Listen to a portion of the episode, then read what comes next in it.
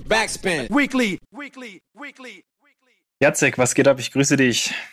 Grüße dich doch erstmal. Bei mir alles fit soweit. Ich hoffe bei dir auch. Yes, auf jeden Fall. Äh, neue Woche, neue Folge Weekly. Ähm, aber es ist so ein bisschen, bisschen Abschied. Äh, wir wollen jetzt noch nicht zu viel teasern, aber nächste Woche wird dieses Format hier von Johanna getakeovert. Äh, das heißt, wir haben quasi die ehrenvolle Aufgabe, die letzte, die letzte alte Folge Backspin Weekly aufzunehmen. Was macht das mit dir?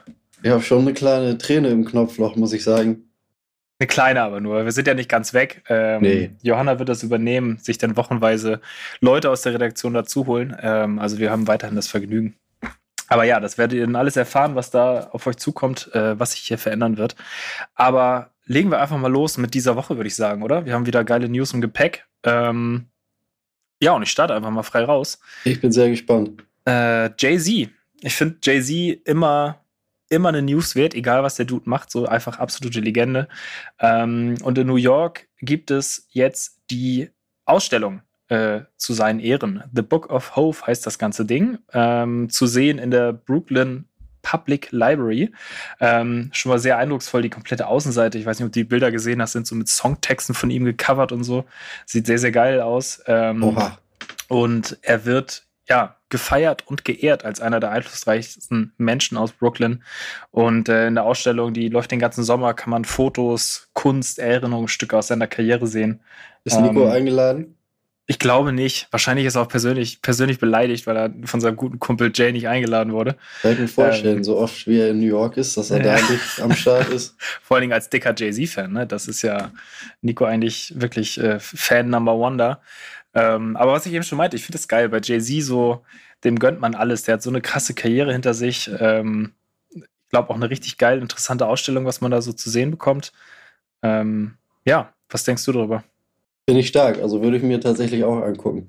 Und da, da braucht man wahrscheinlich auch mehrere Tage, bis man die ganzen Texte an der Wand durchgelesen hat. Safe, safe. Irgendwie gibt es ja immer so, finde ich, so ein paar Kandidaten, wo man das, wo sowas in Frage kommen würde, irgendwie. So, also es gibt ja noch diverse Rap, Rap-Größen, die bestimmt auch sehr viele interessante Dinge zu, zu erzählen oder zu zeigen haben. Ähm, aber irgendwie, wenn man so mal genau drüber nachdenkt, ist Jay-Z schon einfach also er ist ja schon der GOAT, oder? Also gibt es noch annähernd so eine Karriere wie so ein Typ? Kann man drüber streiten. Gibt ja immer wieder Listen mit den besten Rappern. Ich finde, das ist so Geschmackssache. Aber für mich ist er auf jeden Fall auch unter den krassesten All-Time. Kann man nichts sagen. Safe, safe. Also auf jeden Fall in der GOAT-Diskussion ganz, ganz weit vorne. Ähm, nicht streiten kann man aber über Streaming-Zahlen bei Spotify. Oder was meinst du? Da gibt es gar nichts zu diskutieren. Die Zahlen sprechen für sich. Es wurde jetzt eine, ein Post veröffentlicht von Spotify selber über die meistgestreamten Hip-Hop-Songs. Die haben so eine Top 50 rausgehauen. Und du darfst jetzt raten, wer auf der Nummer 1 ist. Ähm. Als ob du es nicht schon wüsstest, aber rat doch einfach ich habe hier gerade die künstlerische Pause eingebaut. Ähm, ich hätte also ich weiß es natürlich. Hättest du mich wirklich unvoreingenommen gefragt, hätte ich Safe Drake gesagt. Stimmt nicht. Es ist Post ah. Malone mit seinem Song Rockstar. Ja, mit krass. 21 Savage drauf. Und ja, ist der meistgestreamte Hip-Hop-Song mit 2,7 Milliarden Streams. Das ist so, das ist so geisterkrank viel. Aber du warst gar nicht so verkehrt. Drake ist mit God's Plan auf Nummer 2. Und die Nummer 3 nur 2,2 Milliarden Streams. Ja, also. nur. Also es ist, äh, ist schon Ar schwach. Der Arme. Aber er, er hört ja nicht auf. Vielleicht schafft das irgendwann doch noch auf die 1. Yes. Nummer 3, Sad von XXX Tentation mhm. mit läppischen 2,0 Milliarden. Ja, Und easy. was aber wirklich auffällig ist, wenn man sich diese ganze Top 50 anguckt, ist XXX der, der am öftesten dabei ist mit acht Songs insgesamt. Eminem das sieben, Drake ja fünfmal ja. und Travis Scott viermal. Ja, krass. Also X achtmal in dieser Liste finde ich schon, finde ich schon beeindruckend. Ähm, also, dass der Typ irgendwie viel gestreamt ist, ja, gar keine Frage. Einfluss hat auch gar keine Frage oder hatte, muss man ja sagen, gar keine Frage. Aber achtmal in die Top 50 finde ich dann schon sehr, sehr stabil. Hätte ich jetzt in dem Ausmaß nicht erwartet. Das hätte ich dann eher wirklich von einem Drake oder noch öfter ja. Travis oder, keine Ahnung, Kanye. Wo ist der denn? So, der ist, glaube ich, zweimal vertreten. Einmal mit Jay-Z als Feature Ähm, dann, ja, spiegelt sich schon das, das Streaming-Verhalten sehr wider, beziehungsweise merkt man, was man denn vielleicht doch, wenn man so ein bisschen mehr drinsteckt, so eine, so eine andere Wahrnehmung einfach hat, als die das durchschnittliche Hörverhalten vielleicht einfach so ist. Safe. Was man aber noch sehen muss, ist, dass so XXX einer der jüngsten da ist und genau mhm. in diesem Spotify-Zeitalter quasi groß geworden ist. Ja, voll. voll. Trotzdem krass, weil er insgesamt nur die Zeit, die er berühmt war, waren vielleicht anderthalb Jahre, bevor er dann gestorben ist. Ja. Und dann, dass er bis heute immer noch in so einer Liste ist, ist schon erstaunlich. Aber auch ja. ein Eminem, der, weiß ich nicht, seit Jahren keine gute Musik mehr macht, meiner Meinung nach, auch. dass der immer noch siebenmal da drin ist, finde ich auch krass. Ja, voll. Aber bei dem ist halt, glaube ich, einfach krass, dass der halt, ich meine, einfach unfassbare Banger von früher hat, so, die einfach irgendwie nicht fickbar sind und ja jetzt auch zuletzt, ob einem, ob es einem gefällt oder nicht, ja auch einfach krass radiotaugliche Mucke gemacht hat, ne? die natürlich streaming-mäßig auch völlig durch die Decke gegangen ist. Voll. Ähm, ja, bleiben wir aber beim Thema Spotify, würde ich sagen. Ähm, denn auch wenn man viele Streams hat, heißt das nicht unbedingt, dass äh, gleichzeitig viel Kohle dabei rumkommt. Ähm, das Thema liegt ja auch schon länger auf dem Tisch. Die ganzen Abrechnungsmodelle und äh, Ausbeutungsvorwürfe, denen Spotify da ausgesetzt ist. Und mit äh, Dirty Little Secrets gibt es jetzt eine dreiteilige Doku-Serie vom Bayerischen Rundfunk über das Thema. Ähm, die beschäftigt sich nämlich genau mit dem Thema Bezahlung von KünstlerInnen bei Spotify und den Machenschaften, dubiosen Machenschaften im Hintergrund. Ähm, da kommen verschiedene Artists zu Wort. Aus Rap-Perspektive sind zum Beispiel Mackes, Chefcat dabei, äh, aber auch OK Kid. Ähm, die zum Beispiel äh, relativ deutlich machen, wie das Ganze abläuft, und zwar in ihrem Song Gute Menschen. Der ist jetzt ungefähr sieben Jahre alt und hat äh, in dieser Zeit elf Millionen Streams gesammelt, also schon wirklich sehr, sehr stabil. Ähm, Im Endeffekt rausgekommen für die Band sind dabei aber genau 40.000 Euro. So, was. Soll man nicht meckern. Ja, klar, 40.000 haben oder nicht haben, klar, aber äh, auf den ersten Blick hätte ich jetzt gesagt, 11 Millionen Streams, da kommen ein paar Euro mehr bei rum. Oder was meinst du? Also ich habe mir eh schon lange gedacht, dass dubiose Machenschaften da im Hintergrund äh, passieren. Auch unterdrückt als, äh, als Künstler bist, von Spotify. Du wirst klein gehalten. Ja, ja, Die, Jungs, die Jungs von OK Kid führen intransparente Deals als äh, Grund dafür an. Ähm, also auf jeden Fall sehr interessant. Das Reinschauen lohnt sich. Äh, die Doku findet ihr in der ARD Mediathek und jetzt auch bei äh, den Kollegen von Deutschrap Ideal äh, auf YouTube. Ähm, wie gesagt, dreiteilig, äh, sehr interessant. Ähm, unter anderem Legende, wirklich muss man ja sagen, Legende Peter Maffay auch dabei, also wirklich von A bis Z äh, verschiedene Perspektiven. Sehr, sehr interessant äh, und auf jeden Fall auch ein Thema, was uns bestimmt noch sehr, sehr lange beschäftigen wird. Übrigens, mein, mein Live-T-Shirt ist äh, ein Peter Maffay Tour-T-Shirt. Das hat mir sehr viel Glück gebracht, immer auf der Bühne. stark. Sehr, sehr stark. Peter Maffay, ja, auch nicht fickbar, genau wie Udo Lindenberg. Shoutouts Tabaluga.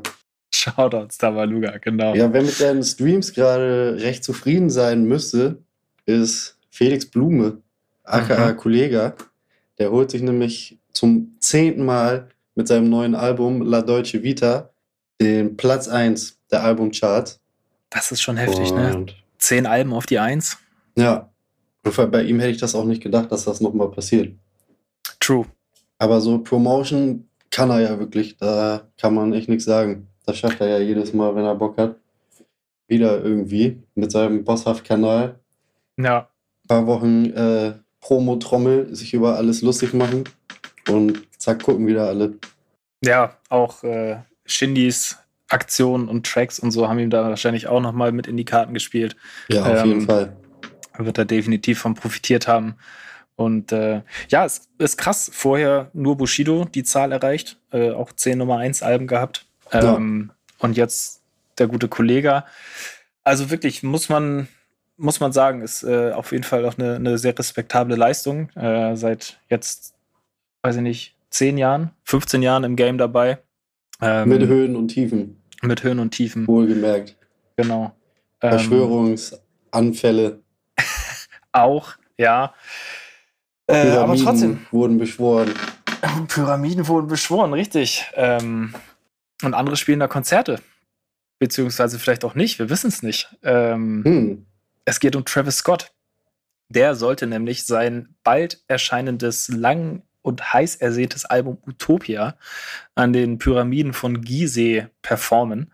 Äh, das Konzert war angekündigt und innerhalb von wenigen Minuten ausverkauft und es wurden Flüge von Fans gebucht, äh, um dabei zu sein in Ägypten.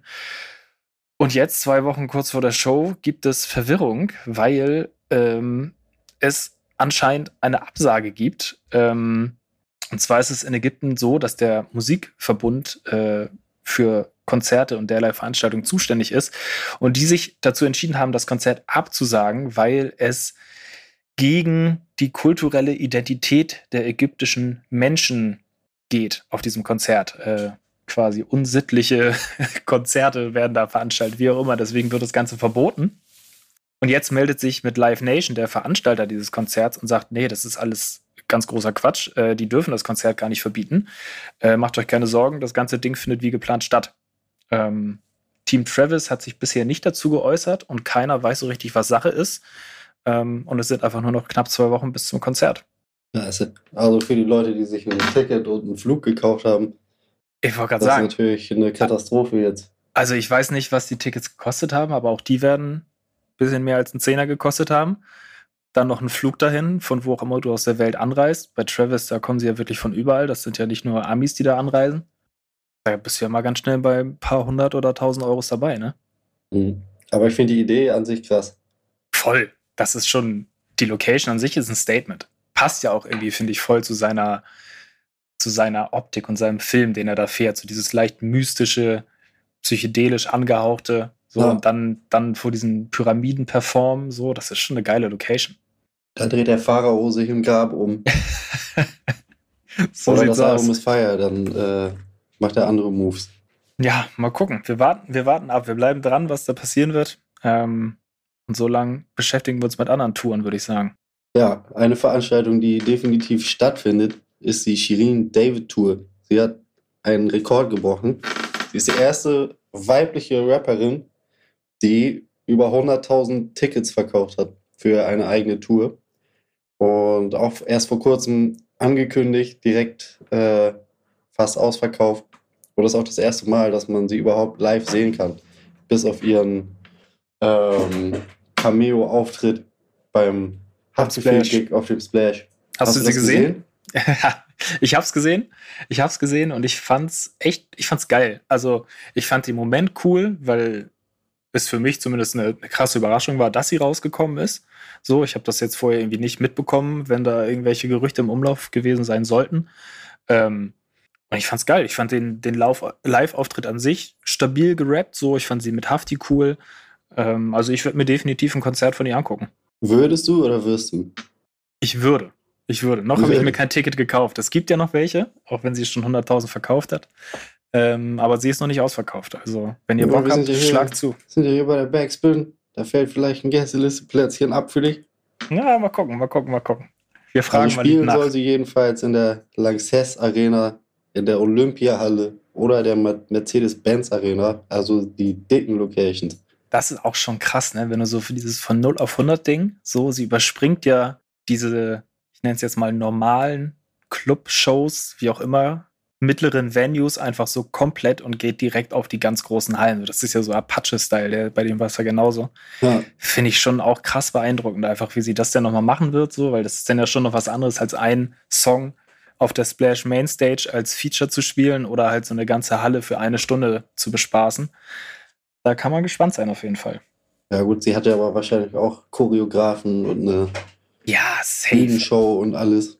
Also so. Die trainieren ja wahrscheinlich auch äh, monatelang dafür. Ja, definitiv. Also so wie, wie man sie sonst mitbekommt, ähm, wird das schon alles von A bis Z durchgeplant, durchchoreografiert sein. Und äh, da wird auf jeden Fall nichts dem Zufall überlassen. Aber ja, es ist halt, es ist halt trotzdem live, ne? Bleiben wir mal gespannt. Mal gucken. Mal schauen, was wird. Ja, und mal schauen, was wird. Auch wieder nächste Woche im Backspin Weekly, dann mit neuem Host, Johanna am Start.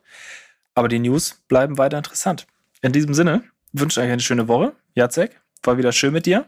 Ja, fand ich auch von mir das gleiche, was du gesagt hast. In diesem Sinne, wir sind raus. Ciao. Busy. Backspin. Weekly. Weekly. Weekly.